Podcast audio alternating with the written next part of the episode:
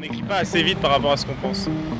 Et donc quand vous écrivez à la main, surtout dans les carnets, il y a des moments où l'écriture fait une espèce de cascade et vous n'arrivez pas à suivre. Alors vous écrivez des bribes, vous êtes un peu sur le coup. Le micro c'est génial pour ça. Par contre après quand vous réécoutez ça n'a plus aucun sens, mais c'est une arme. c'est une arme fabuleuse. Autrefois ils avaient des gueuloirs et ils avaient des. Ils avaient des. des secrétaires, des dactylos, des ce que vous voulez. Maintenant on est encore plus seul, mais peut-être plus efficace. Bonjour à tous, c'est le 11e paragraphe de la saison. Le 9 novembre dernier, j'ai rencontré l'écrivain Jean Assier-Danès. Ensemble, nous avons enregistré deux épisodes. Un hommage au mage Apollinaire, que vous pouvez découvrir ou réécouter sur le blog lesfictions.com, et un entretien que je vous propose aujourd'hui. Jean Assier-Danès est l'auteur de Bicyclette aux éditions du Seuil. Une pérégrination à vélo autour de lieux hantés par les écrivains qui occupent son esprit. Un tour de France et de Flandre singulier. Le texte superbe et sensible d'un jeune homme dont on suivra désormais les publications de très près. Ce que je vous disais tout à l'heure, c'est que c'est un texte que j'ai écrit donc en prépa, c'est la version chronologique on va dire. À la fin de ma première année de prépa jusqu'à ma dernière année de prépa, parce qu'il faut savoir que j'étais à Lyon et j'aimais tellement Lyon et j'aimais tellement la prépa que j'ai décidé de quitter. C'est vrai que c'était des très belles années la prépa. Donc pendant les vacances, pendant les nuits, pendant les, libertés euh, grandes des week-ends, qui sont toutes relatives quand même, parce que quand vous avez un DS le samedi, il reste plus que le dimanche pour la dissertation de lundi. Donc c'est un, texte que j'ai beaucoup euh, pensé de nuit, dire, en m'entraînant, en me dégourdissant. Il y, a ce, il y, a cette volonté de rendre concret, de, de, rendre, euh, de disperser un peu à travers une géographie tout simplement la littérature, enfin les auteurs que j'aimais. Les auteurs que j'aimais et qui, qui sont dans Bicyclette, euh, pas tous les auteurs que j'aime, bien sûr il y en a d'autres qui ne rentrent pas heureusement. Ou bien sûr dans ce, que j'évoque, il, y, a une infinité de choses que je, ne convoque pas. Mais euh, j'ai essayé d'écrire ce texte en donnant un peu l'impression qu'on rentrait, euh, en donnant envie, voilà, ce, que je disais, en donnant envie d'ouvrir une fenêtre sur l'œuvre, etc. Mais en fait, euh,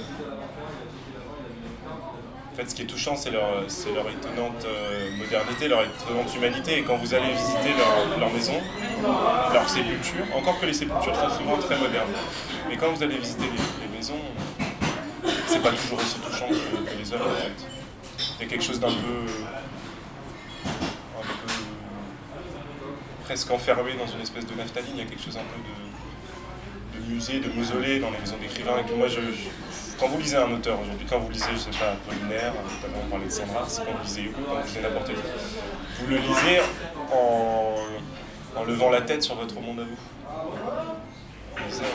en, levant la tête sur le monde tel que vous le connaissez, forcément, sur l'expérience du monde tel que vous l'avez. Même si on a toute une projection historique euh, sur, le temps qui était celui de l'auteur, finalement, quand vous vous appuyez sur sa biographie, c'est assez décevant.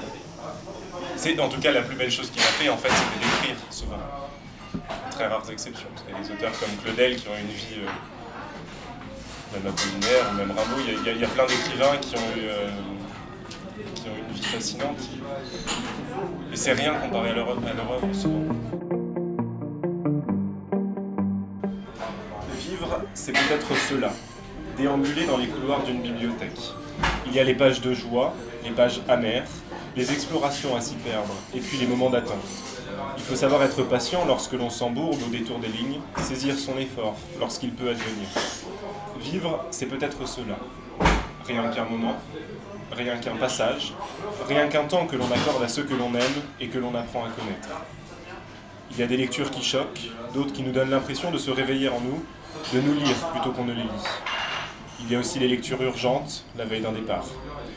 À terme, elles nous transforment et nous arrangent, comme tout ce qui survient dans une vie. Je me souviens de ma douleur à la mort de Fabien dans Vol de nuit. J'ai posé le livre en pensant à cette femme meurtrie, en pensant à cet avion qui s'égare. J'en ai conclu, mais il n'y a rien à faire. Ce n'était que des corps désormais. J'aurais voulu croire à, à moins que, comme il est possible de le faire lorsque l'on ferme un livre. Mais dans la vie, j'avais compris ma propre impuissance face à la mort et l'immense puissance qui est la nôtre tandis que nous vivons. J'avais compris que Saint-Exupéry, en quelques lignes, avait tout dit de cette expérience. J'ai pris un carnet afin de tracer les mots suivants. Pour écrire, il faut lire et relire. À vélo aussi, nous lisons. Je les ai effacés. Je voulais commencer le voyage en remerciement à la route qui m'avait porté d'une joie à l'autre. Ainsi commence l'épopée, en remerciement aux sages d'hier et aux patients d'aujourd'hui, par un premier pas. Hier soir, sur la tombe de Paul Valéry à 7, et l'écriture défile comme une journée de voyage dans laquelle on se rencontre parfois, tel un homme qui voit sa vie paraître entre les flammes d'un âtre familier. En fait, euh, se préparer, il y, a, tout cet apprentissage dans bicyclette. C'est pour ça que c'est un roman assez jeune et que quand je le relis maintenant, pas bien vu, j'ai 21 ans. Et quand je le relis, je me dis, ah, il y a des trucs, je peux pas laisser ça comme ça. Alors du coup, le prochain livre, je l'écris contre celui d'avant. C'est marrant de faire ça. Je pense qu'on écrit toujours un peu le livre suivant contre, contre le, le précédent. Je sais. Pas encore assez d'expérience à ce sujet. Est-ce que vous êtes un bourlingueur, un flâneur ou un voyageur? Ah, ce qui est sûr, c'est que j'ai la bougeotte. Pas flâneur. Bourlingueur, j'aurais du mal à refuser parce que c'est vrai que je suis un rose amoureux de Blaise Sandrard, mais il y, a, quelque chose dans le bourlingueur qui tient du mythe. Il y a quelque chose, euh, y a quelque chose dans le bourlingueur qui en fait est la posture de celui qui reste derrière sa fenêtre. Qui dit voilà, j'étais en ces temps-là, en adolescence, je suis allé, euh, je suis allé dans le transsibérien, je suis allé dans le transatlantique, je suis allé jusqu'aux confins du Brésil, je suis allé, je suis allé en Russie, je suis allé jusqu'à la légende de Novgorod, je suis allé partout, mais finalement, la vie, de, la vie du bourlingueur, c'est l'homme dans sa cuisine d'écriture, à Aix-en-Provence, à Saint-Segon, à Paris, c'est l'homme qui écrit. C'est l'homme qui, qui ne sort plus de chez lui, qui ne fait que ça, qui travaille comme un. Il a cette expression, le bourlingueur. Il a cette expression. Il dit Je travaille comme un trappiste. Alors pourtant, il détestait la trappe parce qu'il trouvait ça trop mondain, il faut le faire. Mais il disait Non, je. je- Alors c'est paradoxal parce que le bourlingueur c'est celui qui, dit voilà moi je fais un métier de feignant. Et ça c'est vrai quand on est écrivain on l'entend souvent. Moi je fais un métier de feignant parce que je tapote sur ma machine à écrire et je paye du vin blanc. Et je vais pas à la mine je vais pas à l'usine je vais pas je fais ce que je veux. Je fais ce que je veux je peux il y a cette expression je crois que c'est Sandra ce jour qui disait ça un jour il disait euh, on lui dit avez-vous déjà pris des vacances? Il dit non je, je- je crois que j'ai jamais pris une semaine de vacances de ma vie et en même temps en même temps, j'ai jamais travaillé. C'est vraiment ça. C'est que ça. Pour ça, c'est le plus beau métier du monde, si tant est que ça puisse être un métier. Alors, ça se discute. Mais a cette, euh, il y a cette espèce de fabrication perpétuelle d'un mythe pour se créer, pour, pour être, en fait, pour, pour même pour, pour, euh, pour définir une identité qui est perpétuellement, comme les déplacements, qui est perpétuellement mouvante. Flâneur. Flâneur, non ni flâneur, ni piéton de Paris, je sais pas, c'est difficile à répondre, mais ce qui est sûr, c'est que j'ai la bougeotte. Après, est-ce que c'est. C'est un peu malhabile de se définir soi-même? Vraiment.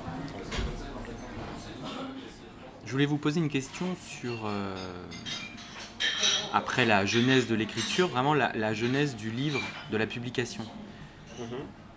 Est-ce que vous avez envoyé euh, votre manuscrit à plusieurs éditeurs euh, Comment s'est effectué le travail avec votre éditeur euh? Ah, je sais pas si vous êtes renseigné en posant cette question. Ah non, pas du tout. Non, en fait, c'est c'est une démarche très originale, parce que ce n'est pas une démarche de ma part.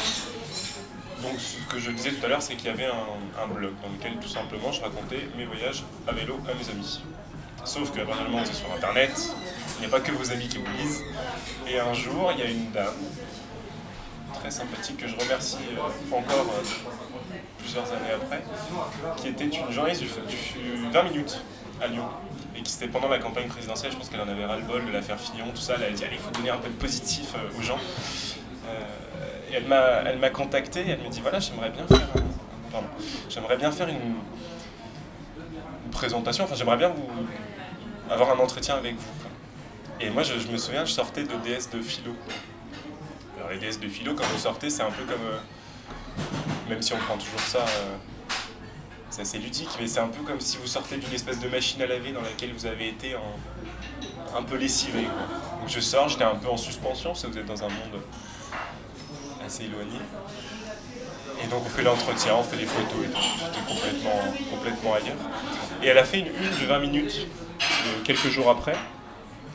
Voilà, en disant bicyclette. C'est un jeune homme de. Je crois qu'à l'époque j'avais 18 ans. C'est un jeune homme qui, traverse euh, la France et qui là s'apprête à aller en Italie pour, euh, pour faire un voyage sur les traces de Jean Giono et, d'autres. Le tout à vélo et euh, le prétexte est vraiment littéraire parce qu'il est étudiant en lettres. Elle présente un peu la démarche. Moi, ce qui m'a beaucoup amusé, c'est que ça faisait déjà deux ans que je faisais ces voyages. Et ça fait deux ans que des gens s'agrégeaient un peu ça et là, mais j'étais relativement à libre, c'était relativement bien. Donc elle a fait cet article, et puis après, il y a eu une sorte d'effet boule de neige, qui est souvent le cas hein, dans les médias, c'est que quand il y en a un qui en parle, il y en a d'autres qui en parlent.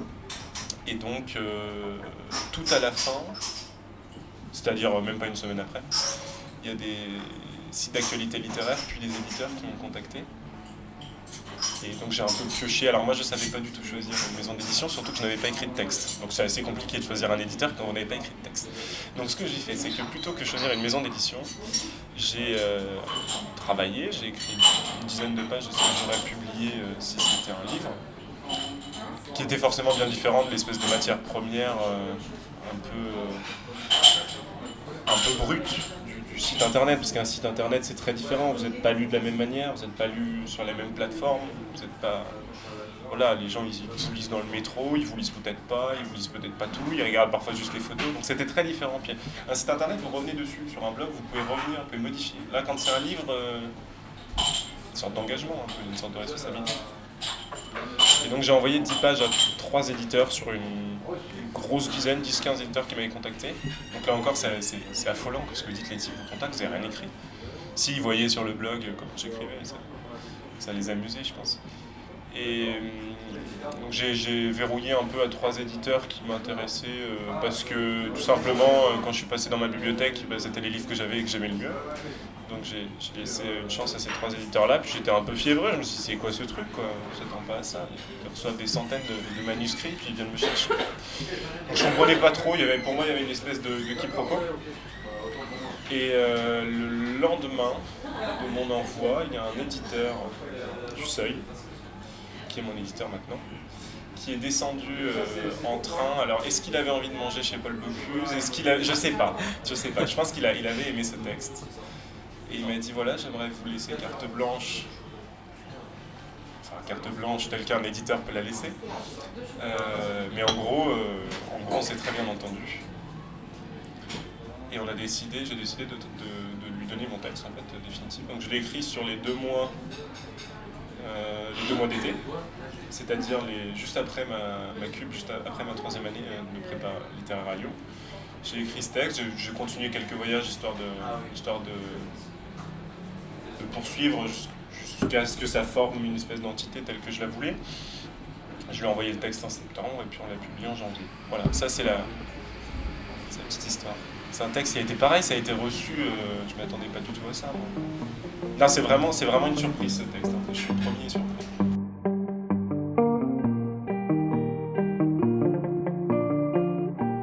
J'ai toujours la même manière, j'ai toujours l'impression que j'écris de la même manière qu'on fait son vous avez d'abord cette espèce de matière un peu, un peu vivante, un peu.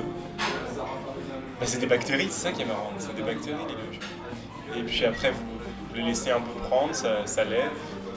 Pour travailler ça, alors selon, le, le résultat, vous travaillez plus ou moins et vous n'avez pas du tout le, la même texture, pas du tout la même architecture à l'intérieur, c'est ça qui est beau. À l'extérieur, vous voyez rien, euh, c'est impossible. Si, c'est. L'expérience, c'est possible, mais quand vous faites votre pain, il faut, il attendre de l'ouvrir en fait pour être sûr chose un peu comme un livre. Il faut attendre que l'épreuve soit finie, qu'il soit passé dans diverses cuissons il y, a une archive euh, INA de Marguerite Yourcenar où elle est interviewée pendant qu'elle fait du pain ah, dans sa maison à. J'adore Marguerite Yourcenar, comme vous savez sans doute. Et, elle explique, elle explique comme, euh, enfin, comme, comme vous le dites. Je le chercherai. Elle explique, comme vous le dites, que écrire c'est un peu euh, faire du pain et notamment la phase où il faut lui mettre un coup de poing. pour qui, pour qui Ça me Et pour elle, ça correspond au moment où on jette la moitié de, du livre. Il n'y a pas tellement de différence, il me semble, entre le, le pain comme vous le faites ou un livre comme vous le faites. Aucune. Absolument aucune différence. Mais tout de même, comment est-ce que ça pourrait se comparer? Eh bien, on les laisse grandir, on les pétrit, n'est-ce pas, pour leur donner forme, et on les laisse grandir. La seule chose, enfin, qui est une technique un peu particulière, hein, c'est que quand on fait du pain, on lui donne un coup de poing. Je ne sais pas trop pourquoi. Pour le décourager, dirait-on, de grandir trop vite. Et puis alors, on attend de nouveau qu'il se remette à grandir. Ça, je me demande le moment où l'on donne un coup de poing au livre. C'est probablement celui où l'on jette les trois quarts de ce qu'on a fait au panier.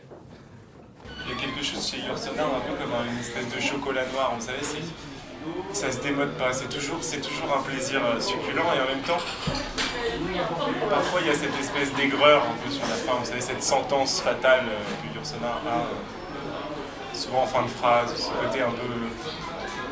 Parfois elle vous perd un peu volontairement. Et quand je, quand je suis allé à la Villa du Mont-Noir, à vélo, c'était quand même c'était pas une longue route, ça devait faire, je crois qu'il y avait 280, peut-être un peu moins de 300 km, mais alors sous la pluie, enfin c'était- pas, un- pas une belle journée de vélo, c'était une journée très dure. Et quand je suis arrivé là, alors j'avais tout cassé, mon téléphone, enfin j'avais eu plein de soucis euh, dans la journée, la porte se ferme, on doit rester à l'entrée. Et puis je flâne un peu dans le parc comme je peux, et puis quelques jours plus tard en relisant, euh, je crois que c'était Archives du Nord que je relisais, me souvenir plus, je sais plus. En relisant euh, un passage de Yourcenar, je me suis dit, mais en fait, c'est cette, euh, cette distance, cet attachement qu'elle a envers le Nord, je, le partage un peu avec elle, en y ayant habité quelques années et en gardant un souvenir un peu déçu de cette région. En tout cas, un souvenir, euh, un souvenir un peu malheureux de cette région. Je m'étais dit, c'est amusant parce que quand vous lisez euh, sur sa grand-mère, ou quand vous lisez la narratrice qui parle de certains passages du Nord, on vous dit, tiens, c'est un peu meurtri comme texte, géographiquement en tout cas. Elle meurtrit le Nord, même si elle l'aime profondément. Et puis euh, par, rapport à, par rapport à sa vie, par rapport à plutôt la Marguerite Crayoncourt, on va dire. Et j'avais gardé, de, j'avais gardé ce rapprochement avec, avec Yourcenar qui dure encore aujourd'hui, qui serait celui de d'une sorte de, de rapprochement que vous faites en, en- en ressentant la même chose, en ayant la même impression sur un territoire, mais à, à des années d'écart. Finalement, il y, a, il y a quelque chose de très touchant parce que parce qu'il est vrai aussi pour moi. C'est ça qu'on retrouve souvent chez, chez les grands écrivains. Est-ce que vous écrivez tous les jours? Vous dites ça pour non. Ce fameux carnet où il y a écrit posologie, euh, posologie à écrire en moins, à remplir au moins trois fois, à ouvrir et remplir au moins trois fois par jour. Ça c'est écrit au dos d'un de mes carnets. Euh, C'était une espèce de fulgurance un jour où je m'ennuyais dans le train avec un marqueur. Il faut jamais donner un marqueur à un écrivain, ça c'est, faut jamais faire ça. Après j'écris sur mon carrelage de salle de bain, enfin, ça va dans tous les sens. Euh, Est-ce que j'écris tout? Partout, tout le temps? Est-ce que tous les jours euh, Bah force, oui en fait, malheureusement. Il y a des jours je devrais pas écrire, je pense. Pourquoi? Bah parce que ça va dans tous les sens. J'écris sur, euh, j'écris sur des, des- des tickets de caisse, j'écris sur des trucs que je perds et que je retrouve pas. Et après, euh, en plus, j'arrive pas du. euh, parfois, j'écris juste des trucs et puis je poursuis pas. Alors du coup, j'en ai un peu partout. Je sais plus comment faire. Mais c'est au moins. Oui, ça, c'est. Je sais pas. En fait, ça fait partie de. Oui, j'écris tous les jours. Je saurais pas vous dire pourquoi. Enfin. C'est ça qui est bien quand vous écrivez, c'est que vous ne savez momentanément, vous ne savez que momentanément pourquoi vous écrivez. C'est-à-dire vous écrivez, vous écrivez, puis quand vous êtes arrivé un peu à l'horizon, à la, à la cassure, vous avez une réponse, et puis dès que vous commencez un autre texte, ça n'a plus rien à voir, et vous recommencez, c'est sans fin. Est-ce que vous travaillez sur votre deuxième livre en ce moment? Sur le deuxième, je sais pas, mais je travaille tous les jours. Vous êtes